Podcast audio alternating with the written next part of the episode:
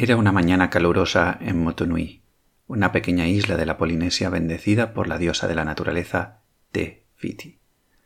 Una niña, con un corazón gigante y una curiosidad por la vida y el mundo intachables, seguía a sus compañeros de clase por un camino corriente. Pero algo dentro de ella la hizo desviar del camino hacia la playa. Se alejó del grupo sin miedo a explorar y con una sonrisa en la cara. Al llegar a la orilla, vio como una pequeña tortuga se encontraba indefensa bajo una mini cueva formada por tres rocas. Era el único lugar que, además de proporcionarle una sombra placentera, la protegía de las hambrientas aves que la acechaban constantemente. Siempre era de comer para aquellas agaviotas. Decidida, y con ese corazón que amaba todo ser vivo, Moana, que no levantaba más de cuatro palmos del suelo, tomó una gran hoja y se acercó a la tortuga. Confía en mí, Pronto estarás en casa, le dijo sin verbalizarlo. La tortuga empezó a caminar hasta el mar. Las gaviotas no cesaban de atacar. Ahora más que nunca esa tortuga estaba a punto de caramelo. Pero no contaban con la fuerza del amor que proliferaba Moana. Así fue como la tortuga volvió con los suyos. El océano, que siempre está escuchando, vio ese acto de amor y la pureza del corazón de Moana y la llamó empezó a danzar con ella. Moana, sin ser consciente por lo pequeña que era, estaba caminando en el océano que la abrazaba haciéndole un círculo a su alrededor. La armonía, la belleza y el juego encontraban allí su espacio para manifestarse libremente. Al finalizar el baile, el océano entregó a Moana una brillante piedra verde. Sus ojos, ya grandes de por sí, aún pudieron abrirse más al sostener ese objeto que parecía mágico. Al parecer alguien se estaba acercando. El océano, un poco avergonzado de estar manifestando todo su poder y con miedo a ser descubierto, devolvió rápidamente a Moana a la orilla. Ella no entendía nada. Su padre, jefe de la aldea, apareció entre las palmeras que separaban la playa del poblado y la tomó de la mano. Por fin te encuentro. Ya te he dicho que no puedes venir solo a la playa. Es peligroso, y aquí nadie traspasa la zona de los arrecifes. Mirando atrás, mientras caminaba a rastras hacia adelante impulsada por la gran masa muscular de su padre, se preguntó ¿Cómo puede ser que alguien tenga miedo de su propio poder? El océano no respondió. Los años pasaron. Para Moana todo eso había sido un sueño, pero aún sentía una fascinación inexplicable por el océano es como si en su inmensidad encontrase la calidez de su hogar soñado. Sin embargo, el mensaje de sus padres poco a poco fue calando en ella. Era la heredera del jefe y pronto le tocaría asumir la responsabilidad del trono y velar por todos los habitantes de la isla. Así es como se fue alejando del océano. Los años fueron pasando. Un día, que podría haber sido uno cualquiera de recolectar cocos, disfrutar de la pesca de tejer tapices y de disfrutar de la gente del pueblo, quiso convertirse en el día señalado para avivar un fuego dormido. Es curioso esto del vivir, en el que nunca sabes cuándo va a suceder que lo ordinario se erija como lo extraordinario. Y es que esto uno solo puede saberlo cuando se para y mira atrás preguntándose ¿Cómo y cuándo empezó esta aventura? Vas tirando del hilo y tiras del hilo, y cada vez más, y siempre llegas a la misma conclusión. Empezó cuando nací. El caso es que ahí estaba Moana, con sus padres ejerciendo ya de consejera. Sonreía, sí, y era feliz, pero dentro suyo no acababa de sentirse en casa. No entendía muy bien ese sentimiento. De repente, unos aldeanos le enseñaban unos cocos que al abrirlos albergaban cenizas. ¿Dónde estaba su dulce y característico jugo? Bueno, Plantaremos nuevos árboles en ese otro terreno, les respondió. Pero días más tarde, los pescadores alertaban de la falta de peces. El mal se estaba instalando en la isla, y eso ya asustó más al pueblo. Moana, al sentir ese desánimo a su alrededor, conectó con algo profundo. Tenemos que salir de los arrecifes, ahí seguro que hay peces. Su padre no podía creerlo. ¿Cómo seguía viva esa estúpida idea en la cabeza de su hija? Nadie sale más allá de los arrecifes y punto. Empezaron a discutir, aunque ninguno de los dos quería hacerlo. Esto nos sucede muchas veces. Moana no entendía a su padre. ¿Cómo no era capaz de ver la evidencia de su claridad? La mezcla de sentimientos era muy confusa. Tristeza, rabia, enfado, incluso miedos pululaban por su cuerpo. Su madre, en una posición neutra, se le acercó y le contó qué estaba pasando. Al parecer, su padre tenía el mismo anhelo y espíritu aventurero que ella, pero al tratarlos de honrar con su mejor amigo, cuando eran pequeños, el océano les sacudió y su amigo falleció tras volcar el navío. Su padre simplemente quería curar su herida de no haber podido salvar a su mejor amigo tratando de salvarla a ella.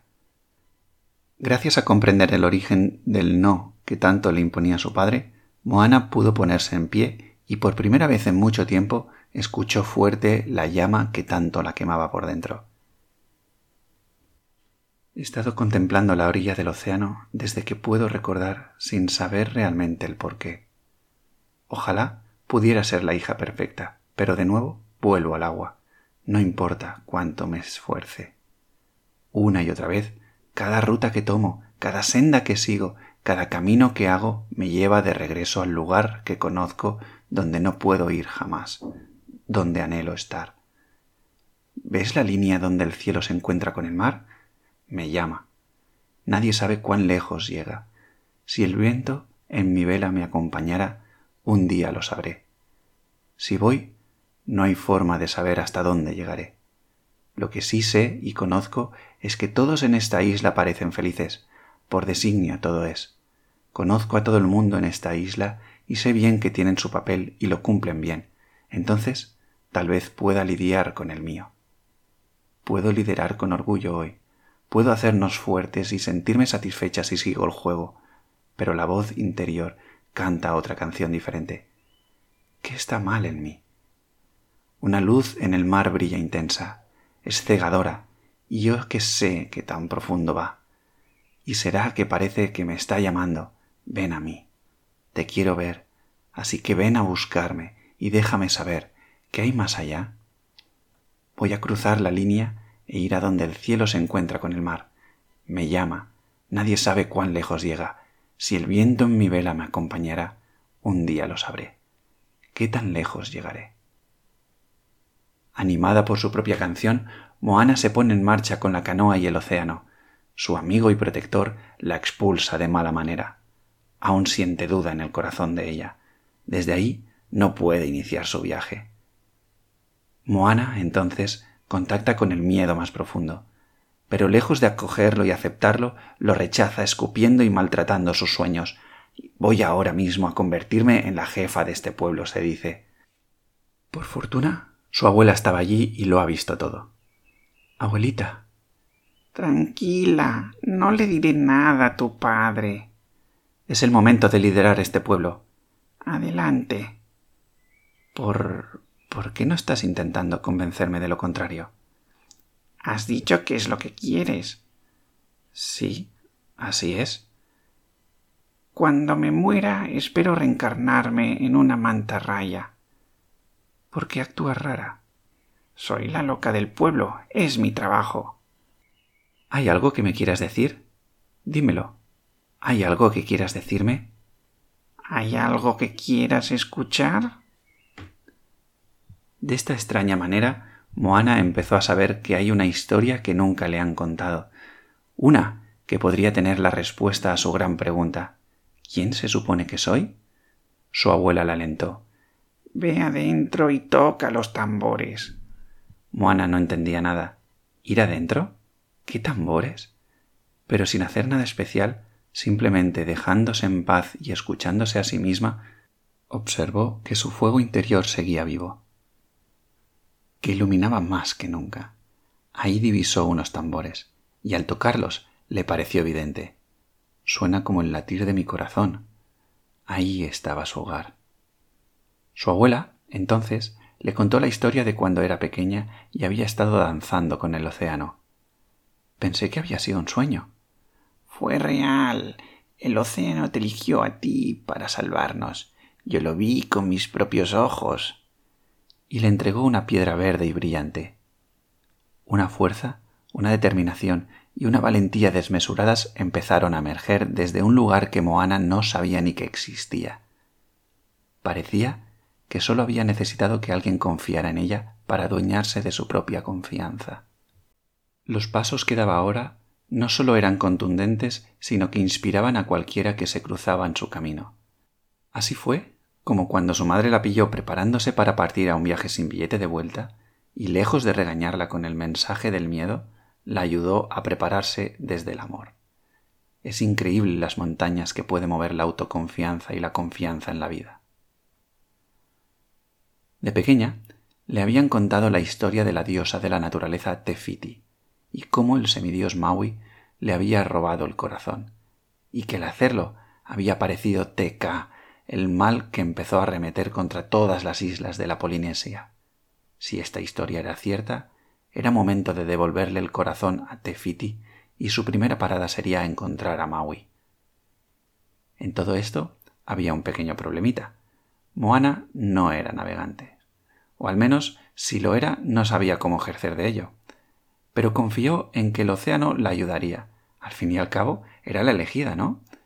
Con lo que no contaba ella era que las maneras en que el océano iba a demostrarle el camino no iban a ser los que ella quería, sino los que ella necesitaba. Unos cuantos revolcones por aquí y otros por allá, Moana acabó en casa de Maui no sin enfadarse antes por lo experimentado. Cuánto dolor y sufrimiento había experimentado durante este viaje. Maui era un personaje peculiar. Por su forma de actuar y hablar, parecía alguien muy confiado en sí mismo, Incluso su cuerpo fuerte, contundente, pero a la vez ligero y flexible, fortalecía esa idea de seguridad. Y sin embargo, a la que rascabas un poquito la superficie, aparecía un profundo desamor hacia sí mismo. Al parecer, Maui no había sido siempre un semidios, sino que había nacido humano como cualquier persona más. Bueno, como cualquier persona no, porque siendo bebé sus padres no lo quisieron y lo abandonaron lanzándolo al océano. La fortuna quiso que los dioses lo encontraran y lo acogieran convirtiéndolo así en el primer semidios y dándole un gancho que le permitiría adoptar cualquier forma que quisiera y necesitara para sus misiones. A partir de ahí empezó a cumplir miles de misiones y todo para ganarse el amor de los humanos. Creó las islas donde habitaban, el viento que movía sus embarcaciones, alargó las horas de sol para que tuvieran más día y un montón de cosas más. Pero al parecer Nunca nada era suficiente para ganarse su amor. Hasta que le pidieron robar el corazón de Tefiti, con el que podrían crear cualquier vida. Y al hacerlo, los dioses le castigaron aislándole y sin su gancho.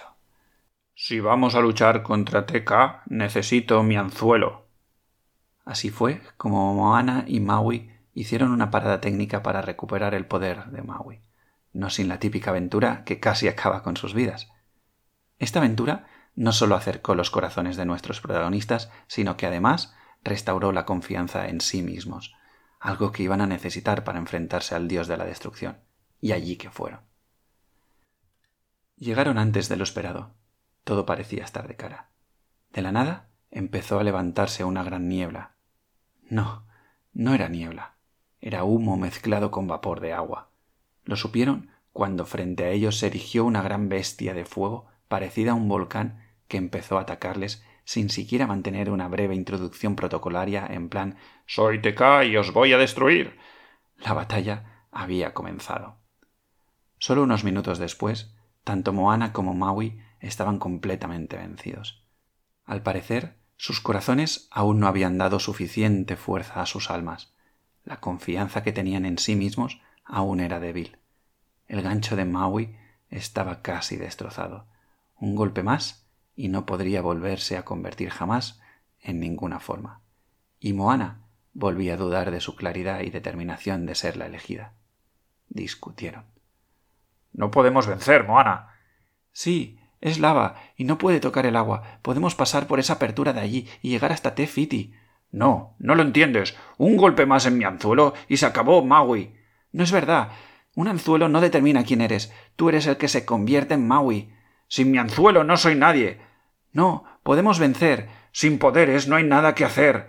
Soy la elegida del océano, dijo Moana sin creérselo.